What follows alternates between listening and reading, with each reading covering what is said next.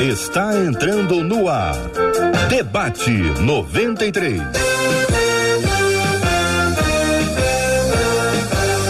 Realização 93 FM. Um oferecimento Pleno News. Notícias de verdade.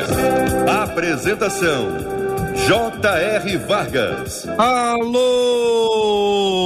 meu irmão. Alô, minha irmã. Ah, que fala.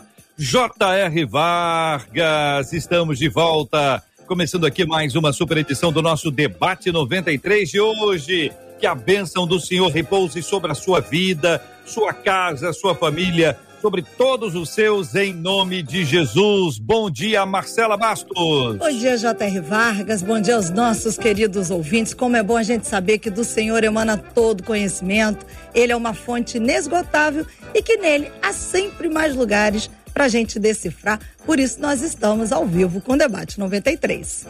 Seja bem-vindo à nossa companhia, seja bem-vindo à Rádio 93 FM. Estamos transmitindo com áudio e vídeo, transmitindo com imagens a live do debate 93 de hoje. Está no site rádio93.com.br, está na página do Facebook da Rádio 93 FM, está no canal do YouTube da 93 FM. É só acessar site, Face e YouTube. Estamos transmitindo com imagens o debate 93 de hoje. E é claro, estamos em 93,3 MHz. Você dá aquela carona pra gente, deixar a gente entrar aí na sua casa. Também estamos no nosso app que você baixa e leva 93 FM para qualquer parte do mundo, a qualquer hora, você nos leva junto com você e sempre aquele bom dia, boa tarde ou boa noite para a turma que vai nos ouvir aí no streaming, no Spotify, Deezer, Apple Podcast, Google Podcast, onde quer que você esteja.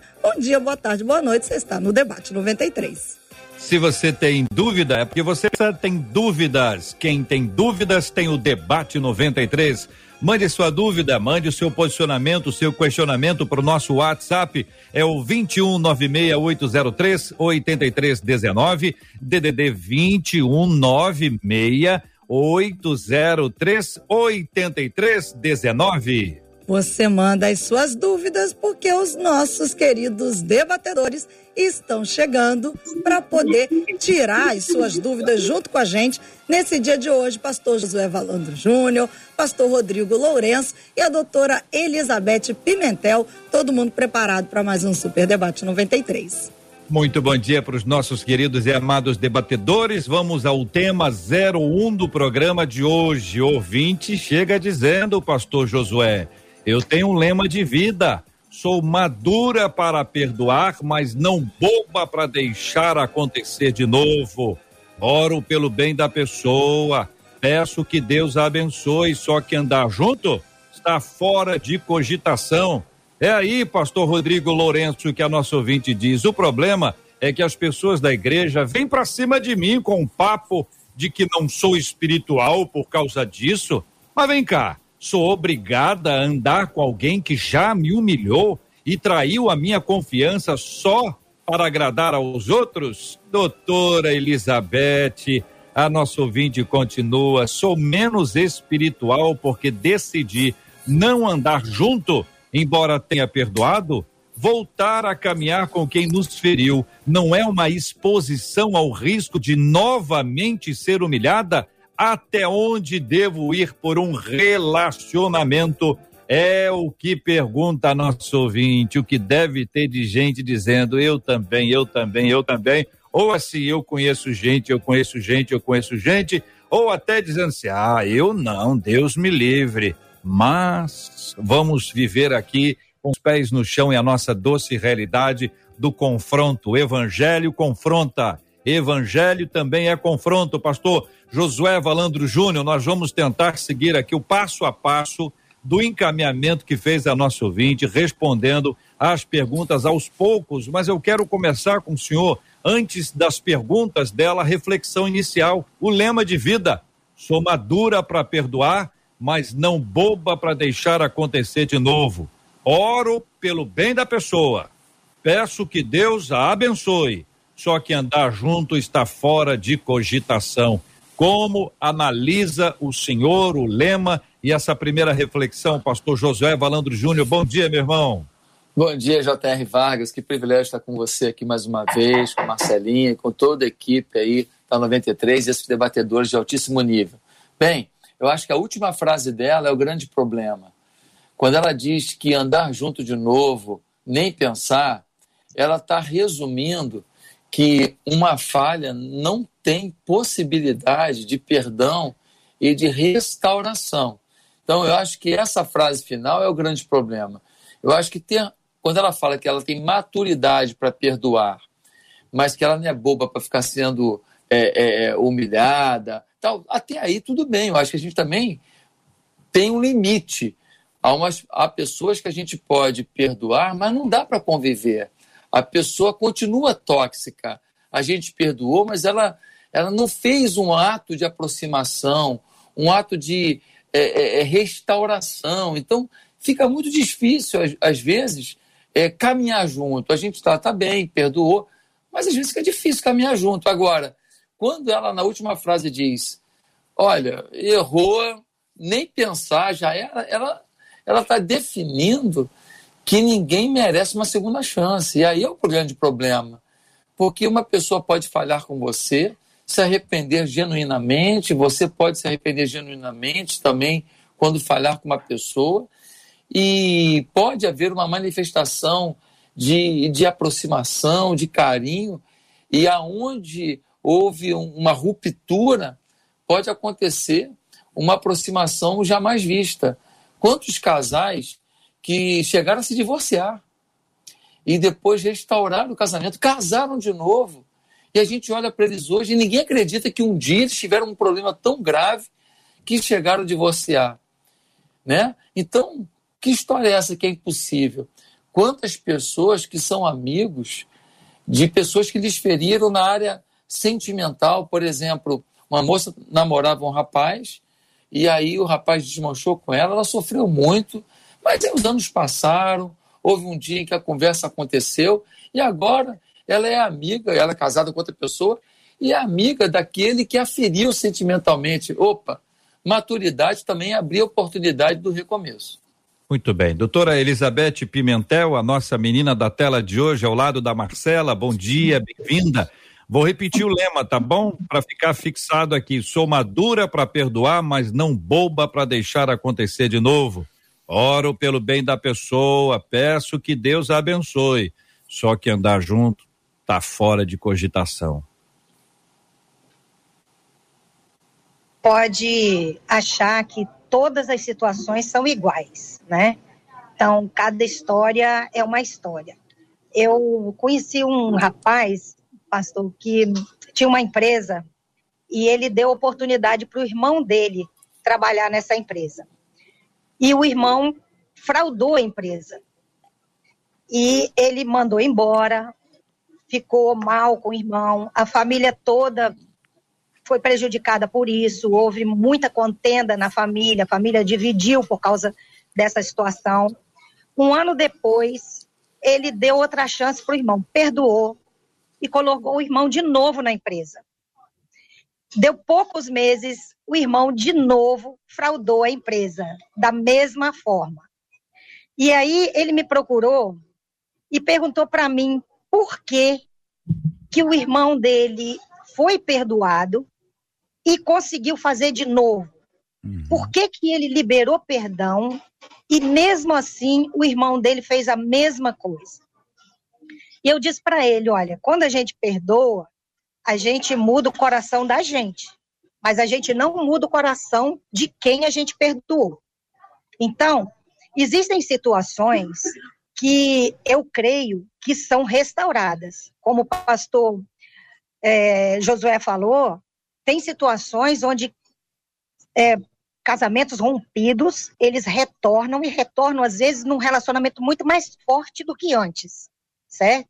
Mas tem casos onde a pessoa não muda. Aquele que foi perdoado, ele não se arrepende.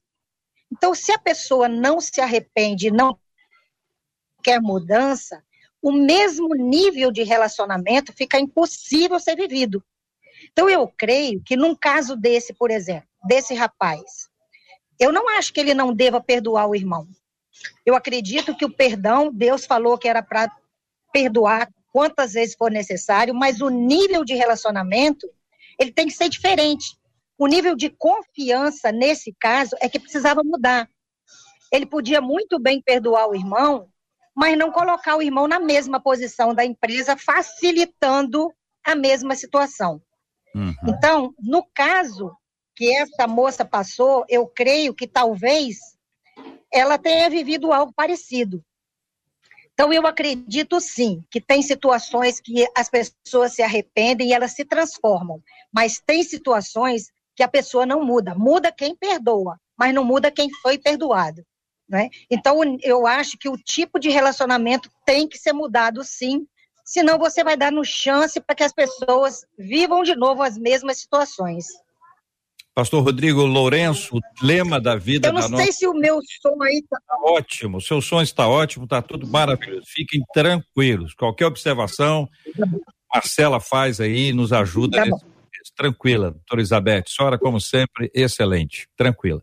Sou madura para perdoar, pastor Rodrigo, mas não boba para deixar acontecer de novo, viu? Oro pelo bem da pessoa. Eu estou num tom de voz aqui, eu estou fazendo um tom de voz bravo, né? Oro pelo bem da pessoa, peço que Deus abençoe. Só que andar junto está fora de cogitação. Ela continua. O problema, pastor Rodrigo, é que as pessoas da igreja vêm para cima de mim com um papo de que não sou espiritual por causa disso. E aí, pastor Rodrigo Lourenço, bom dia, bem-vindo. Bom dia, JR. Bom dia aos debatedores seletos dessa mesa. Estou muito feliz de estar aí com todos eles e todos os ouvintes que nos acompanham nesse Brasil e no mundo através das mídias sociais. É sempre um prazer estar nessa casa. Bem, é, me ouvem bem aí? Tranquilo? Que a minha conexão tinha caído. Vamos lá. É, só pegando o viés que a, a, a, doutora falou e entrando no que você falou agora, Jota, eu entendo o seguinte: é, eu entendi o que o pastor José falou, realmente. É, eu não tenho, a gente não tem como mensurar na profundidade se o que essa ouvinte de fato quis dizer é que ela não quer mais andar com aquela pessoa só pelo fato, pelo menos é isso que eu entendo, pelo fato de ela ter é, aprontado com ela, né? É, me parece aqui que ela está dizendo o seguinte: essa pessoa, ela parece que já tem um histórico, já é uma pessoa que, que tem um tipo de procedimento. E aí, quando a gente vai para a Bíblia Sagrada, a gente verifica aqui, é, eu tenho que perdoar e voltar a andar com a pessoa que eu perdoei? Aí eu vejo em Provérbios 14, 15, por exemplo, quando Salomão diz assim: é, o simples dá crédito a toda palavra, mas o prudente atenta para os seus passos. Aí eu vejo que Salomão se refere novamente no capítulo 22, verso 3. O prudente vê o mal e se esconde, mas os ingênuos seguem em frente e sofrem as consequências. Então, eu acredito o seguinte: quando você tem a oportunidade, a opção de analisar a pessoa, analise-a pelos frutos que ela dá após aquela situação. Se você vê uma pessoa pediu perdão a você, você perdoou, liberou a dívida do coração, e essa pessoa teve uma mudança de comportamento, uma mudança de atitude, eu não vejo por que não voltar a andar com ela. Mas eu também entendo que a pessoa tem o direito de não querer andar com alguém pela questão de que ela talvez mantenha a mesma ação anterior, a mesma atitude, o mesmo histórico que ela mantinha anteriormente, então ela não é obrigada a andar. Jesus não andou com os fariseus efetivamente, Davi não andou com Saul ah, depois da mudança de procedimento dele. Então, como diz o próprio profeta Amós, como poderão andar ah, se os dois juntos se não tiver de acordo? Então essa é a minha palavra inicial, JR. Pastor Josué, sempre antenado, sabe que uma das palavras mais utilizadas recentemente é cancelamento, pastor Josué. Ó, vamos cancelar, vai ter cancelamento. Daí a pergunta é: cancelamento ou perdão? Porque a nossa ouvinte acaba, segundo ela mesma conta, ouvindo do pessoal da igreja que o lema dela que eu vou chamar aqui de cancelamento, ele fere a questão espiritual. E a gente pode estar tá vivendo num mundo em que as pessoas fazem isso normalmente, o cancelamento. E o evangelho diz para que haja perdão. Daí eu peço ao senhor, que sabe, está muito acostumado com esses termos, está muito antenado, muito atualizado, que ajude a gente a explicar isso para o nosso ouvinte, que acaba ouvindo cancelamento, cancelamento, cancelamento, aí a gente pergunta, cancelamento ou perdão? Bem, o cancelamento nas redes sociais é você parar de seguir a pessoa, né, para que ela se sinta é, é, desprestigiada. Perdeu tantos seguidores num só dia. E isso funciona muito. Inclusive, eu não estou vendo BBB, que eu não vejo esse lixo, mas já estou vendo que tem algumas pessoas aí que estão preocupadíssimas se estão sendo canceladas em função é, do seu comportamento desastroso nesse programa. Então, hoje é uma preocupação. Eu acho que é, pega até a gente no meio evangélico, né?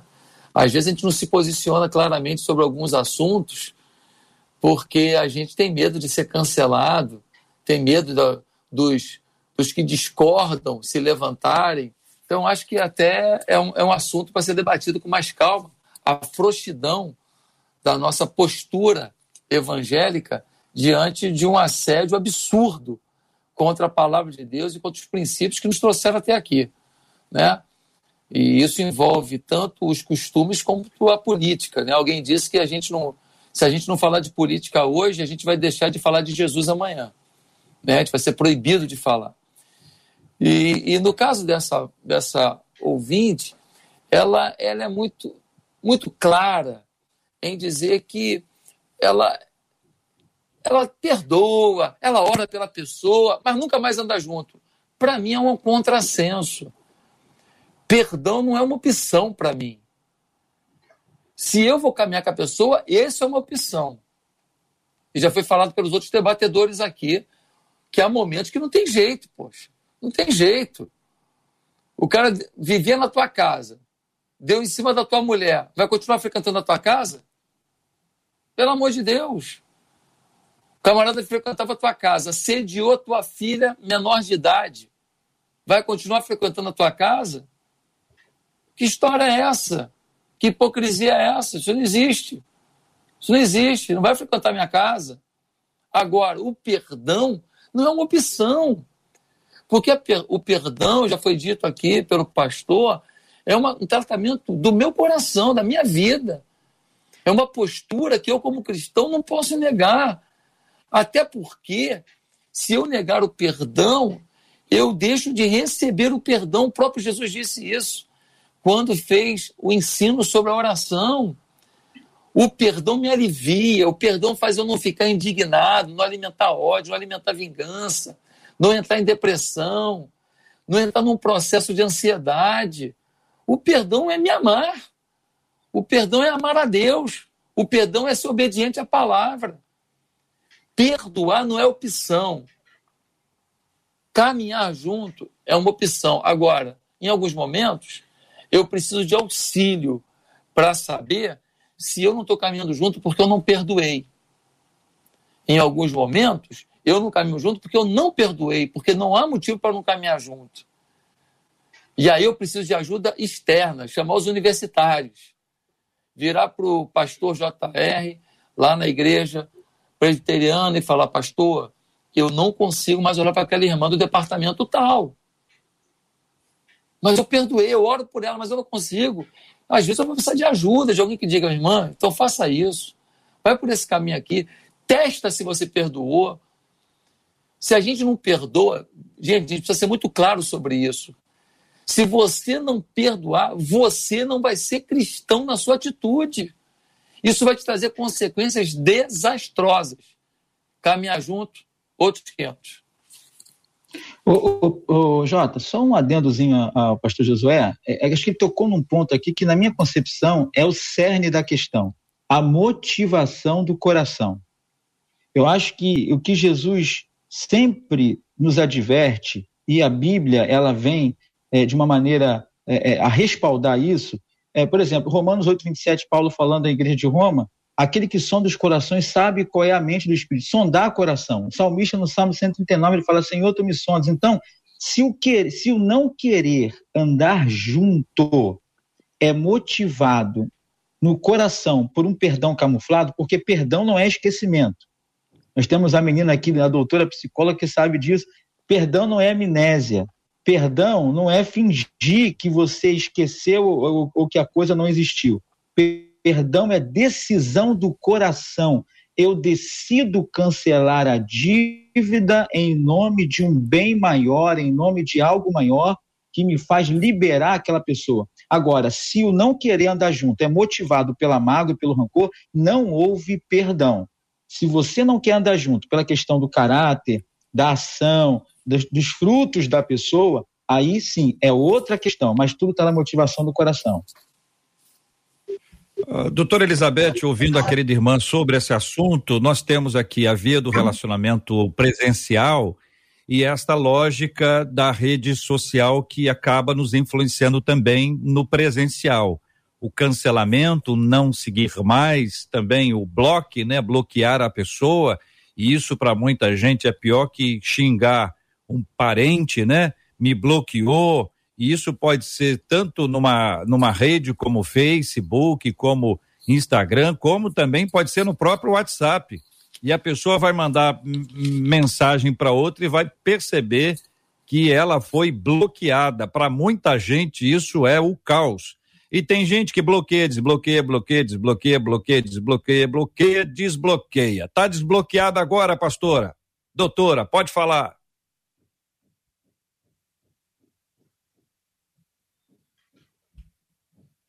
E aí, Marcela, tá desbloqueada ou não tá? Tá totalmente desbloqueada. Só não sei se ela. Vamos, vamos ver o que que tá acontecendo. Eu acho que ela não tá ouvindo a gente, Luciano. Vamos lá. Nós temos um problema no áudio, o áudio está bloqueado, a doutora Elizabeth está sempre desbloqueada. Para ela, cancelamento neve. nunca, nunquinha, nunquinha. Ela está sempre conectada com a gente. Muito bem. Querida doutora Elizabeth, que ouviu tudo o que eu falei, vamos lembrar aqui que nós estamos no rádio. O rádio não está vendo essa movimentação de saída, de entrada de imagens. Toda vez que você sair, retornar, lembre-se, você não saiu você só saiu a imagem. Então, nós prosseguimos, doutora Elizabeth, aí, bloque, cancelamento. Pois é. Eu acho que é, essa questão de rede social, ela torna os relacionamentos, assim, uma coisa muito fácil, né? E relacionamento não é fácil. Relacionamento é uma coisa difícil. Nós somos cheios de defeitos, as pessoas são cheias de defeitos e relacionamento se constrói e se constrói muitas vezes tendo que perdoar, tendo que ser perdoado, porque a gente também erra muito. E nas redes sociais, no WhatsApp, errou, a gente acha que é fácil. Vacilou, você deletou, né? Então, fica tudo muito superficial, a gente não aprofunda em nada. Em rede social, isso é, isso é tranquilo. Agora, no dia a dia, na, nos relacionamentos próximos, a gente não pode deletar pessoas. Então, eu acho que a gente se acostuma com isso e acha que a gente vai poder pular de relacionamento em relacionamento, achando que a gente vai encontrar algum que seja perfeito, que esteja pronto, que ninguém vai magoar a gente. E isso não é verdade. A gente fica criando expectativas exageradas em relação às pessoas de que as pessoas são perfeitas e ninguém vai errar com a gente. Acontece que a gente também erra. Quando a gente fala de perdão, a gente esquece que a gente também precisa ser perdoado. A gente esquece que a gente também decepciona as pessoas. Então, essa questão de cancelar ou perdoar, eu acho que cancelar é muito fácil pelo WhatsApp, é muito fácil tirar do Instagram, do Facebook, mas no dia a dia, com as pessoas que você convive, a gente tem que aprender a conviver. Agora, também acho que quando a gente fala sobre perdão no nosso meio cristão, a gente corre também, ocorre um, um risco da gente imaginar que a gente tem que parar de se indignar com as coisas. O perdão, ele é algo que é benefício próprio. Quem não perdoa adoece, como já foi dito aqui. Quem não perdoa está aprisionado pela mágoa, pelo ressentimento. Quem não perdoa está à mercê de uma série de, de, de, situações, de prejuízos que são ruins para a gente. A gente pensa que está castigando as outras pessoas, não perdoando, mas a gente castiga é a gente mesmo pela falta de perdão. Agora, é, perdoar não significa deixar de se indignar com aquilo que está errado. Porque senão a gente cai numa apatia que a gente se acostuma com as coisas erradas, a gente se habitua com as coisas ruins acontecendo e a gente fica apático. Jesus se indignou, então se indignar é bíblico também. Perdoar não significa que você vai abaixar a cabeça e balançar a cabeça para qualquer coisa que você está vendo de errado. Eu acho que não, certo? Então, a gente não pode confundir essas coisas. O perdão é benefício nosso, perdão é ordem de Deus, mas isso não pode tirar da gente o nosso pensamento crítico, a nossa capacidade de avaliar as coisas e se indignar com aquilo que a gente não deve aceitar. Muito bem. Pergunta para o pastor Rodrigo Lourenço: existe um caminho para se evitar conflitos, pastor? Existe um caminho para se evitar conflitos? Ô Jota, eu, eu acredito que os conflitos, quando você olha para uma imagem cristocêntrica, eles são benéficos, sobretudo para a gente mesmo. Eu, eu, eu, analiso, por exemplo, Jesus com os discípulos. Né? Existiam ali naquela, naquele hall de, dos doze pessoas de, dos mais diferentes temperamentos. Né? Aproveitar lá o canal da doutora lá que fala de temperamento, eu lembrei disso agora. É, Pedro era um homem extremamente explosivo, João já era aquele cara tranquilão, encosta a tua cabeça no meu ombro, tal. E Jesus estava lidando, estava, estava trabalhando com cada qual deles questões. Então, assim, é, é no seio da igreja, que é o, o, seio que a gente vive, é o nosso habitat, é, eu acredito que, na minha concepção, você, você pode evitar conflitos de que forma? É? Se uma pessoa vem com uma forma mais rústica, uma forma mais iracunda, você, cheio do Espírito Santo, você não vai rebater aquele tipo de ação dela. É? Quando você faz isso, você evita que haja uma reação. As postagens no Facebook, por exemplo, nas mídias sociais, elas só ganham ibope porque tem gente que curte lá uma postagem mal criada, uma postagem jogando indireta. Então, há o meio de evitar conflito? Ah, você deixa de agir naturalmente e age, age pelo Espírito Santo, se renuncia muitas das vezes. Mas eu acredito que o conflito também é algo salutar para trabalhar em nós o quê? A paciência, a prudência, a, a, a fé, é, trabalha, a gente trabalha isso com alguns conflitos com relação aos irmãos da igreja, principalmente. Pastor Josué, existe um caminho para se evitar conflitos e como administrar os conflitos e resolver, resolver os assuntos? Vai ser. Eu estou sem voz? Tá me ouvindo? Agora o senhor se desmutou, pastor. Tá ótimo. Eu me desmutei, não, mexi em nada, tô quietinho. tá me ouvindo? Pra... Tá, tá ótimo, tá ótimo. Ai, que bom. Olha só, é, eu acho que a gente tem que parar de achar que nós vamos ter que resolver os conflitos todos. Eu acho que a gente tem que parar de achar que a gente vai ter que agradar todo mundo. Há pessoas que falam bem de mim porque a minha igreja fez alguma coisa. Há pessoas que falam bem e há pessoas que falam mal. Pela mesma coisa que a minha igreja fez, alguém fala bem, alguém fala mal. Ah, você planta uma igreja numa, num local, alguém fala mal de você, porque critica a forma como você plantou, mas ele não sabe nem os detalhes como você plantou uma igreja. E há pessoas que ficam felizes porque você plantou uma igreja que ganhou a família deles para Jesus. Eu desisti de querer agradar todo mundo. Eu quero ser feliz. Eu não discuto em rede social. Pode vir o maior verme do mundo, falar a maior besteira do mundo.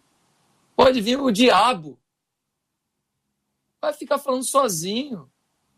Não vou discutir em rede social. A gente tem que parar com essa mania.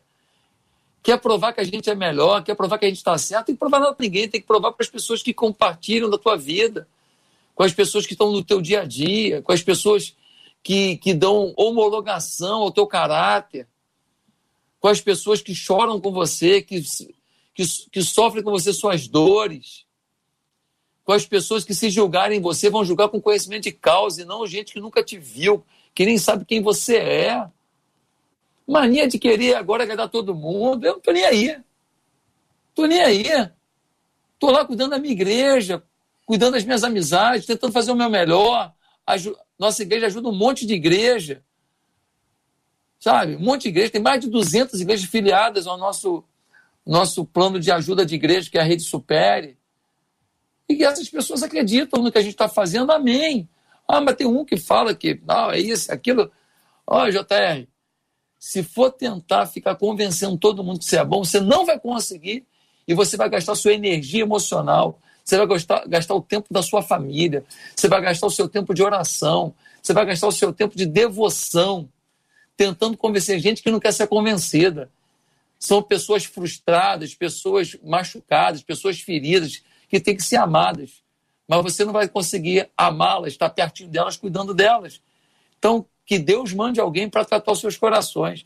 Então, eu acho que uma grande maneira de evitar conflitos é você deixar para lá um monte de coisa e orar só. E não querer justificar tudo e querer, não, temos que fazer a nossa DR, vamos discutir a nossa relação. Eu não estou nem aí para discutir a DR com gente que não tem nada a ver com a minha vida, porque eu não vou convencer a pessoa, ela está convencida sem me conhecer. Então, ela estabeleceu um conceito. Se você não falar nada, não fizer nada e não for nada, ninguém vai falar de você. Mas fale uma coisa, seja alguma coisa, realize alguma coisa, você está frito. Só hoje aqui, a, a, a doutora Elizabeth está tá tomando as burdoadas de um, o pastor Rodrigo de outro, o JR todo, todo dia toma. É assim. Vamos ser felizes, vamos ser cristãos, vamos amar as pessoas. E quando as pessoas dizerem, disserem para a gente, você é isso, você é aquilo, faz que nem Jesus. Tu dizes. Tu dizes. Você está dizendo por quê? Você deve ter um motivo. Por que você está dizendo isso? Você deve ter ouvido de alguém. Vai lá e pergunta por que eles falam isso de mim. Sabe, as pessoas não Agora... sabem a, a, a vereda de, de, de dor que cada um de nós tem na vida. As pessoas não sabem as lágrimas que a gente derramou na história. Mas elas vão lá no, numa postagem sua do, da rede social e se acham no direito de te esculachar elas chegam numa reuniãozinha de, de líderes, às vezes no evento evangélico, e detonam você, te julgam. E você vai perder seu tempo com isso? Não! Vai cuidar de vidas, vai ser feliz, vai cuidar da sua família, vai buscar a Deus, vai realizar o teu propósito. Então, acho que uma maneira de evitar conflito é você saber que você não tem que resolver tudo que pensam de você e tudo que te acusam e tudo que as pessoas é, é, é, estabelece como conceito sobre você. Se você for tentar resolver tudo, você vai arrumar mais conflito que solução. Ô, ô, ô Jota, é, o pastor Josué e doutora, é, mas enquanto pastores, eu penso que existem conflitos na nossa vida que são inevitáveis, né? Assim, sobretudo quando a gente precisa tomar uma postura no que tange a algum membro da nossa liderança ou algum membro da igreja que exige de nós uma postura um tanto quanto mais assintosa para manter, de repente, a ordem, manter a disciplina cristã, manter a, a, as boas práticas cristãs. E, e, e esse, esse tipo de conflito, eu acredito que ele não pode também ser evitado, porque tem muitos líderes e muitos pastores, e até pais e mães, que evitam esses conflitos para não bater de frente e não gerar um, um, um desgaste mas quando certos conflitos eles são evitados, é, é, é, eles podem causar a médio, longo prazo uma, uma, uma catástrofe muito maior. É, eu quero só pontuar isso aí, eu não sei se, se os meninos aí e as meninas concordam, mas eu, eu entendo não, dessa forma também. Mas aí você está falando de relacionamento com as pessoas que têm a ver com o seu dia a dia, são os conflitos Perfeito. das pessoas que você tem que realmente lidar com esse conflito com muito amor, com muito perdão, com muito diálogo, saber como criticar, saber como chegar numa pessoa que te magoou e, e, e não chegar batendo de primeira. Com o pé na porta, com o pé na porta. Eu concordo contigo né? plenamente. E, rapaz, o JR falou. É. Eu Marcela, só pontuei você isso. agora é apresentadora do é, programa. É, eu, é, eu só pontuei isso, pastor e doutora, porque eu vejo, às vezes, colegas, líderes e tudo mais, postergando deixando a coisa, deixando a vida levar, e às vezes a, a igreja, a comunidade de fé e até mesmo a família vira um, um sabe, um, um, negócio doido, uma bagunçada, sem, sem eira nem beira, É, não é isso, doutora? Eu não sei se a senhora concorda com essa linha é, de pensamento. Eu, enquanto o JR não volta aí, eu vou, vou acrescentar. Vocês podem ficar tranquilos, podem ir falando. Então tá bom. É, eu acho que tudo depende da, da realidade, do cenário, né, da situação. É, eu concordo com, com o pastor Josué quando ele fala que a gente não, não vai agradar todo mundo, a gente não vai conseguir. Jesus não, não agradou todo mundo, então é prepotência nossa achar que a gente vai conseguir evitar conflitos com todos e que a gente vai ser coerente com todo mundo. Não vai mesmo. Então a gente tem que abrir mão dessa dessa expectativa de agradar a todos, né? E de ser perfeito diante das pessoas. Eu acho que eu acho que isso é até orgulho, isso é prepotência, isso é arrogância da nossa parte. Mas eu também acho que em situações, por exemplo, e quando a gente está no, meio, na igreja ou na família, principalmente, evitar conflitos é doentio. Porque quando a gente, pessoas que evitam conflitos familiares, são aquelas pessoas que põem tampa o sol com a peneira o tempo todo, põe panos quentes em cima das coisas, evita uma discussão que essa discussão podia trazer, revelar o que está oculto no relacionamento, e isso acontece por dificuldade de infância. Tem pessoas que, quando criança, elas viveram com um pai ou uma mãe autoritário, controlador, agressivo, e essas crianças se sentiram impotentes, é, sabiam que não tinham o que fazer. Às vezes é um pai alcoólatra que chegava em casa e amedrontava todo mundo. Ela viveu num ambiente conflituoso e numa situação, enquanto criança, de impotência. Então, o que, que ela pôde fazer? Se encolher diante de um conflito. E aí essas pessoas crescem, elas vivem conflitos enquanto adulto e elas repetem um comportamento infantil que é se encolher diante do grito do marido, ou da esposa, ou dos filhos, ou de, de um patrão, ou de um colega de trabalho, ela encolhe porque ela está reproduzindo, ela, ela se sente como se tivesse criança ainda.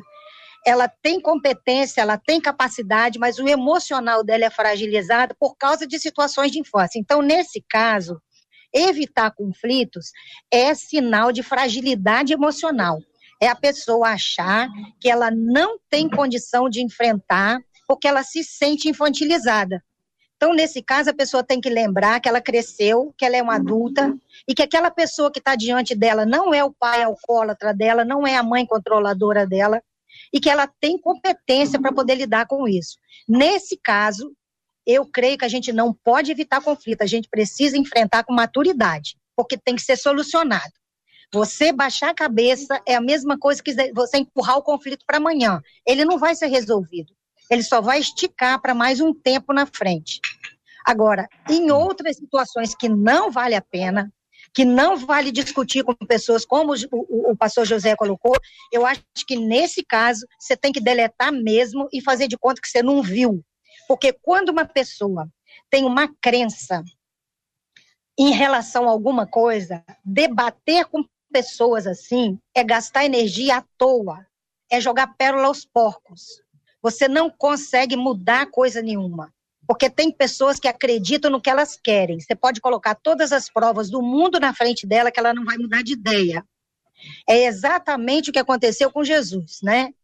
Escribas e fariseus viram todos os milagres e não tinha jeito, podia comprovar do jeito que fosse, eles não queriam acreditar. Então, nesse caso, eu acredito que a gente não pode evitar conflitos. Muito bem. Quero trazer Você me ouviu, vocês plenamente. Eu estava aqui o tempo inteiro ouvindo, acompanhando vocês em 93,3 no aplicativo da 93 FM, no Facebook, no YouTube, no site da rádio Bom dia para todo mundo que nos acompanha e também bom dia, boa tarde, boa noite para quem vai nos acompanhar, está nos acompanhando no, no nosso podcast da 93 FM nas diversas plataformas. Existe uma questão, gente, que eu não posso me omitir aqui em hipótese alguma, em que pese sempre fa fazer isso com muito carinho, cuidado e respeito, é que a pergunta é como existe um caminho para se evitar conflitos existe a possibilidade da, da, da gente não ser tão conflituoso, tão bélico. Existe essa possibilidade, porque o que a, a, gente tem que ter uma análise geral, né? Ela não é pessoal. Enquanto análise pessoal, qualquer líder sabe que a decisão dele, ela não será é, alvo de consenso ou pelo menos da pode ser até de consenso, mas da concordância de todos, né? Unanimidade ela não rola, né? Em hipótese alguma. Mas não estão falando de uma decisão, não estão falando do dia a dia, da vida, né? Por exemplo, a ouvinte, quando fala, não está falando que ela tomou uma decisão, a pessoa discordou dela, está falando que ela tem um problema com alguém e que para ela já houve o perdão, mas reconciliação é hipótese alguma. Então, alguns conflitos poderiam ser evitados. É uma bobagem que nós discutimos. Não precisava ter discutido aquilo. Sabe uma pessoa que briga por coisas como futebol? Você dizer, não, eu sou Flamengo, não, eu sou Vasco, não, eu sou Botafogo, sou Fluminense, e você é isso, é você é aquilo, e as pessoas, as pessoas se afastam por uma bobagem. Às vezes é uma palavra que foi dita numa hora errada, às vezes é uma palavra de humor. Foi uma palavra humorada, bem humorada, era, era, era uma piada. Aí a pessoa disse, ganhou a piada e perdeu o amigo. E aí, depois disso, é como administrar, quer dizer, como é que a gente faz para resolver? Tem jeito? Qual é a minha parte nisso? Né? No que depender de mim, eu posso ter paz com todos os homens? No que depender de mim, como disse o apóstolo Paulo? Então, é, é esta, esta tomada aqui, essa perspectiva de a gente entender, não, vão ter conflito a vida inteira, alguns têm que ser enfrentados, mas a gente vai precisar ficar com posicionamento, com conflito, tem jeito de resolver isso. Tem impressão, amados, que a perspectiva é, é essa, entendeu? É no sentido de resolver e não de não enfrentar. Entendeu? Não é a covardia dos que não enfrentam, mas é a sabedoria e habilidade para enfrentar e pacificar a questão. Faço comentário e estou totalmente exposto aqui para que vocês possam a, a partir disso, trazer é. seus posicionamentos? Eu acredito que o, a própria inserção do Evangelho por Jesus, ela veio para fazer uma mudança radical de paradigma, né? Que você tinha uma maneira de agir que era olho por olho, dente por dente. Aí Jesus vem e vai é, quebrando isso, dizendo o seguinte: os, últimos, os humilhados serão exaltados, se der na sua face, vire a face, né, vire o outro lado da face.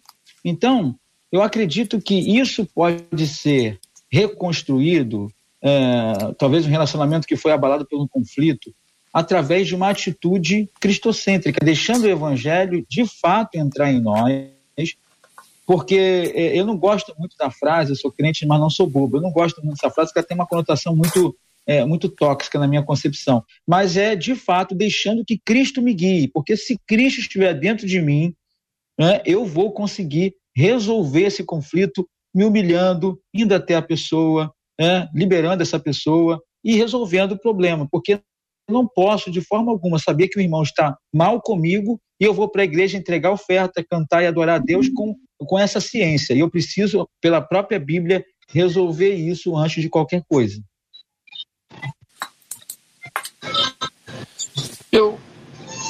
Eu acredito que a gente pode evitar muitos conflitos se a gente tiver uma vida devocional é, regular.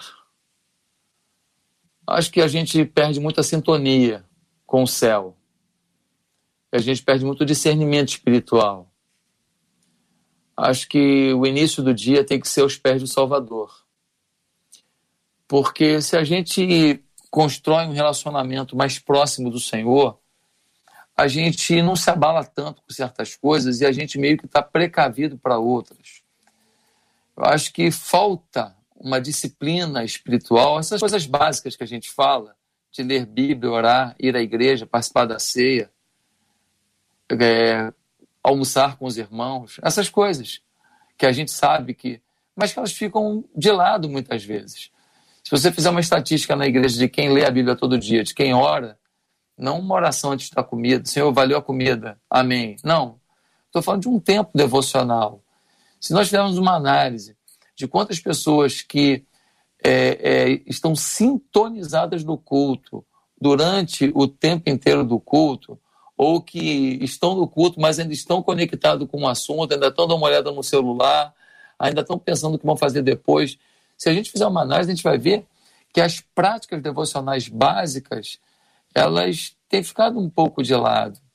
E, e, e, e isso ainda se avolumou com essa pandemia, porque ah, muitas pessoas é, não tinham mais alguém que as cobrasse, não tinha mais aquela coisa da prestação de contas nas igrejas que trabalham com pequenos grupos, com discipulado. Isso ficou um pouco prejudicado também.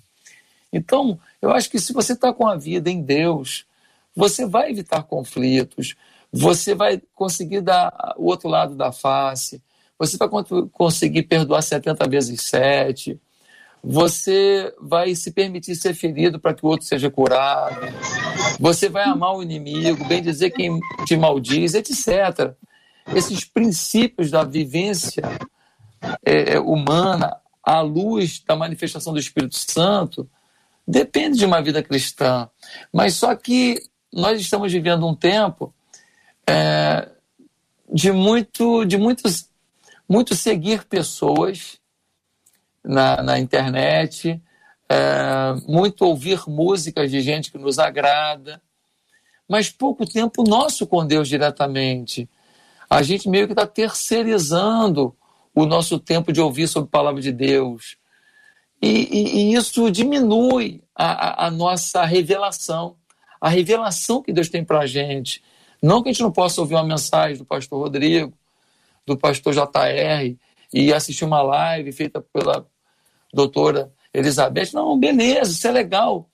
Mas a gente não pode depender do outro para entender o que o céu está dizendo para a gente. E quando a gente não ouve mais essa voz direta do céu, a gente pode absorver das pessoas não só o que elas têm de bom, até o que elas têm de ruim. Porque tem um monte de gente, por exemplo, na internet, gente boa, que canta nas igrejas, que prega nas igrejas, mas tem alguns comportamentos, alguns posicionamentos deles que são questionáveis. Eles são gente, eles não são perfeitos. Ah, pastor, por que você não proíbe eles na sua igreja? Pô, cara, o cara fala um negócio errado, mas ele fala um monte de coisa boa, ele, ele é crente, só que teve um dia que deram o microfone e ele estava no mau dia. E tem aquele que não, que vive no mau dia. Aí é diferente. Esse aí a gente tem que cancelar na igreja, até ele se converter. Mas a gente precisa dessa, dessa sintonia com o céu. Acho que está faltando isso. Acho que a igreja está com muito movimento, muita tecnologia, muito digital, muita gente seguindo muita gente, ouvindo muita gente, ficando no, no YouTube. É, mas a gente precisa dessa coisa mais da solitude. JR e Jesus. Rodrigo e Jesus, Elizabeth e Jesus, José e Jesus, Marcelo e Jesus. Olha, JR, por aqui. É, o, Sim, Marcela. Por aqui no WhatsApp, uma das nossas ouvintes disse assim: segundo a minha avó, a receita para evitar conflitos é quando um não quer, dois não brigam. Agora, doutora Elizabeth, eu tenho uma pergunta para você. Essa ouvinte é, Está repetido essa pergunta por várias vezes. E a pergunta dela é: é possível que alguém sinta prazer em fazer com que o outro sofra?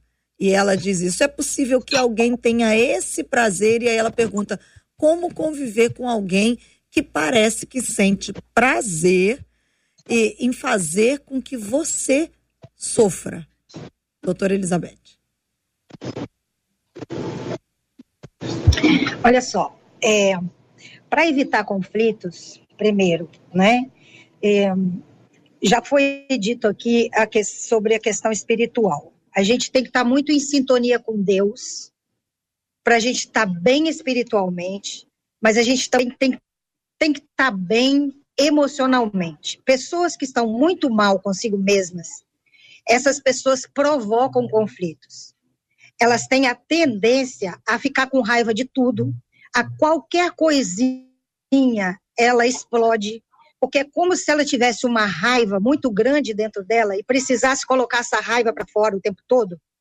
E aí ela aproveita qualquer situação que ela está vivendo para explodir, para jogar para fora. Então, ela se irrita com qualquer coisa. É, a pergunta aí foi: existe possibilidade de alguém ter prazer em provocar o outro? É isso? Não ouvi direito a sua, a sua pergunta, Marcelo. É exatamente isso, doutora Elizabeth. Aqui estava falhando. Você. Então, existem pessoas que têm sim prazer em provocar conflitos. Eu, eu trato de muitos filhos de mães narcisistas. E o narcisista é uma pessoa que tem prazer de fazer confusão. Principalmente porque ela gosta de provocar uma situação para ela ser vítima de outras pessoas. Então, ela constrói um cenário para que ela provoque o outro e depois ela seja vítima daquela pessoa que ela provocou. Então, existe sim pessoas desequilibradas emocionalmente que elas têm necessidade de fazer confusão, de construir conflitos, de provocar pessoas. Ela sente a, a satisfação de ver o circo pegando fogo, entendeu? Principalmente de provocar é, conflito entre outras pessoas, não é só com ela. Ela faz uma fofoca de um para o outro. São até mães que provocam um filho contra o outro, não é? Então, existem situações onde as pessoas são doentes emocionalmente, e, emocionalmente e elas realmente sentem necessidade de, de ver esse drama acontecendo, de ver as pessoas irritadas, de ter prazer mesmo na confusão e no conflito. É um distúrbio emocional, é uma necessidade, é um prazer sim de fazer confusão e de gerar conflito entre as pessoas. Então, não sei qual é o tipo de problema que essa pessoa relatou, mas é, principalmente mães narcisistas fazem isso o tempo todo e filhos de mães narcisistas estão o tempo todo em conflitos. E eles sentem culpa por achar que eles estão provocando conflito. Porque uma mãe narcisista vira o jogo. Ela provoca confusão e sai como vítima da situação. Não é, não é só mãe que é narcisista, não. Tem pai, homens também são narcisistas mas são pessoas que têm satisfação, têm prazer de ver os outros brigando, têm prazer de fazer confusão, têm prazer de, de, de construir conflito, sim. Existe. Existe sim. Muito bem. Pergunto aos meninos, por gentileza, garotos presentes, jovens, maravilhosos e abençoados. Eu não tô, eu, Rodrigo, Rodrigo e Josué. Eu não tô ouvindo o perdão vocês. deve ou pode ser condicionado. Alô? Pode, pode ir, JR, a gente vai conseguir okay. acertar aqui, pode. O perdão deve ou pode ser, porque eu tenho o áudio e o vídeo de vocês três que estão aqui comigo, tá bom, gente? Então, eu, enfim, vamos ir em frente, né? O perdão deve ou pode ser condicionado ao perdão da outra parte? O perdão deve ou pode ser condicionado ao perdão da outra parte? Depende do outro ou depende da gente? É, condicionar, condicionar. Gente... Pode falar, pastor. Fala, pastor, por favor. Ah. Os, mais, os mais, mais antigos na frente, os mais é. antigos. Me chamou de velho com, com elegância. Olha só, condicionar perdão, isso não tem base em nenhum artigo, inciso, parágrafo da Bíblia. Porque perdão não é uma manifestação dependente do outro. Se a gente for pensar no perdão que o Senhor nos concedeu, para que a gente possa ter a vida eterna, isso não tem a ver com o nosso mérito. É o que a Bíblia diz. Não é mérito nosso, é graça. É favor imerecido. E é essa graça que o Senhor nos concede que passa por nós e chega ao outro. Nós somos a extensão da graça recebida. A gente recebe do Senhor e a gente manifesta ao próximo. Então não existe isso de condicionar perdão. E outra coisa, você, não condicionou perdão. Bobeira sua. Já foi falado aqui. Quem vai adoecer é você. O outro, às vezes, nem sabe que te magoou.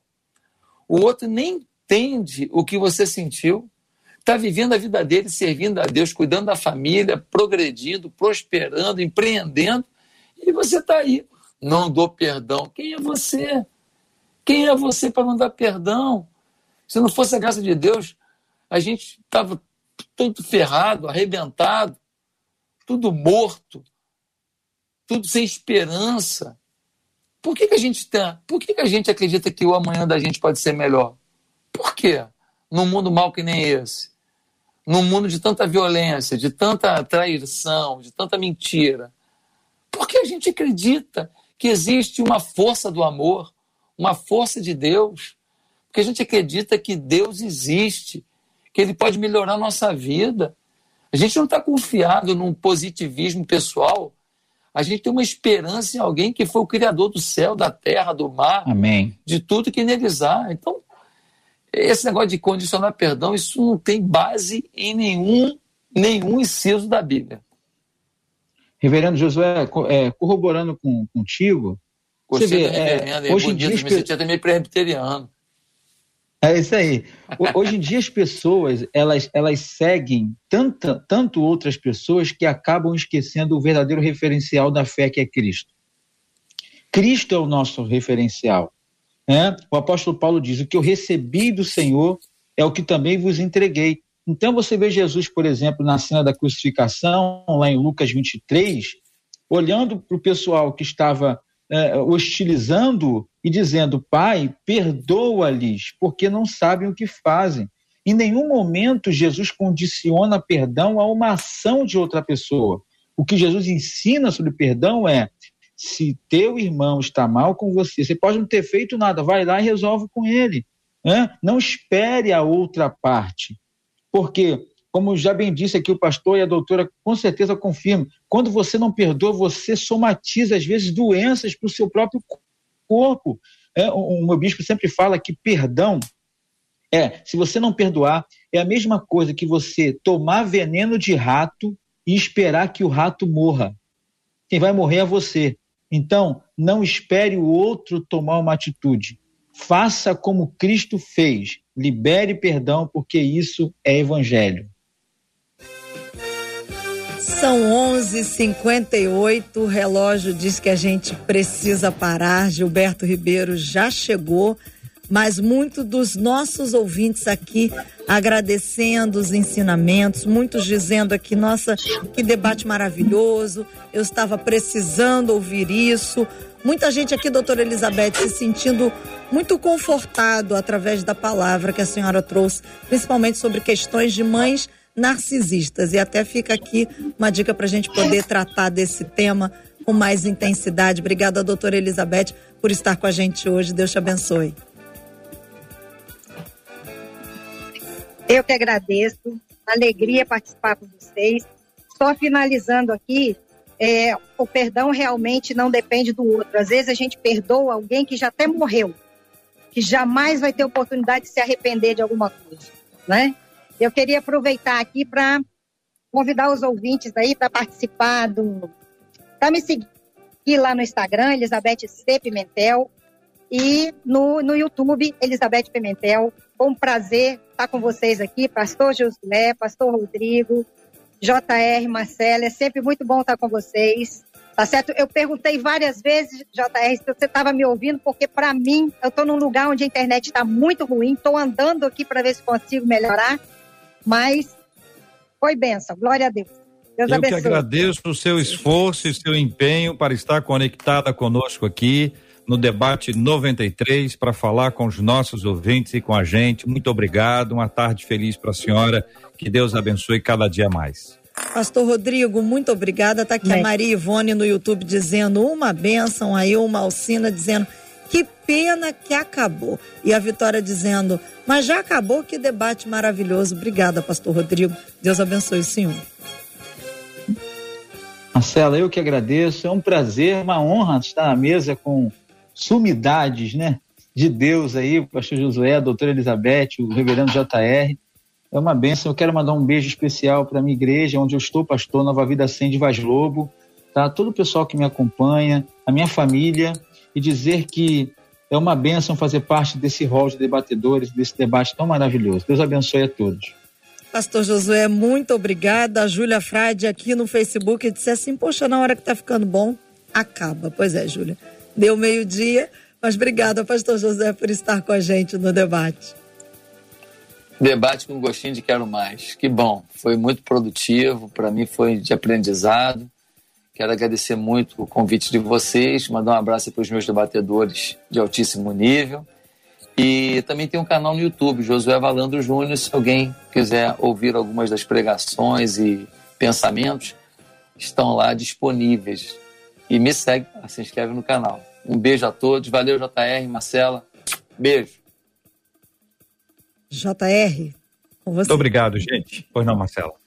É com você, acho que gente estava com delay. Muito bem, muito obrigado aqui aos nossos queridos debatedores, Elizabeth, Rodrigo, Josué, a Marcela, o Eliezer, a Heloísa, a nossa equipe, o nosso time. Muito obrigado a você que esteve conosco aqui, que Deus continue a abençoar a sua vida. Nós vamos orar juntos agora e vamos pedir ao Senhor a bênção dele sobre a nossa vida. Vamos orar como nós temos orado todos os dias pelo tema do programa é alvo da nossa oração, relacionamento, perdão, reaproximação, reconciliação, sempre sob a ótica divina, segundo a vontade dele, caminhando segundo as bênçãos que ele mesmo tem trazido para o coração da gente. O pastor Josué vai ser o, o, o orante né, nessa hora, buscando aqui a, a bênção do Senhor, assim como nós temos orado todos os dias pela cura dos enfermos e consola os corações enlutados. Eu não consigo orar pelos enfermos sem imaginar a ansiedade, a angústia, a inquietação da família. Toda vez que a gente orar por um enfermo, lembremos-nos sempre dos familiares que, em alguns casos e por ser ah, por determinadas características da enfermidade, eles ficam sem quase informação alguma entregues à ansiedade que, se não for a paz de Deus, se não for o milagre da paz de Deus no coração, não dá para aguentar. Como é bom crer e receber da parte do Senhor essa paz. Vamos orar, pastor, por favor? Vamos orar. Santo Deus, eu te agradeço porque a ideia desse debate na Rádio 93 com certeza passou pelo teu coração. Todos os dias as pessoas são municiadas de conhecimento, de aprendizados e, e de experiências de vida que ajudam a, a uma vida melhor. E eu te louvo, Deus, por toda a equipe que faz isso, a Marcela, o JR na condução do debate, peço que o Senhor os abençoe, que o Senhor os guarde, que o Senhor coloque o coração deles na centralidade da tua vontade. E, Senhor, agora a gente lembra também das pessoas enfermas e todos os dias esse debate tem esse compromisso com os enfermos e e nós pensamos neles e naqueles que sofrem por causa deles, as suas famílias. Pai, um tempo de Covid, um tempo de muita gente chorando. Tão baixa nesse negócio, Pai. Vem com a tua mão sobre nossa cidade, nosso estado, nosso Brasil. Afasta de nós esse cálice e traz esperança ao coração de cada família brasileira. Que Jesus possa brilhar através de nós para que outros enxerguem essa luz e possam não desanimar diante das suas mazelas e doenças. Obrigado por esse dia e concede-nos, ó Deus, uma semana, um final de semana vitorioso. Em o nome de Jesus oramos. Amém. Que Deus te abençoe. Você acabou de ouvir Debate 93.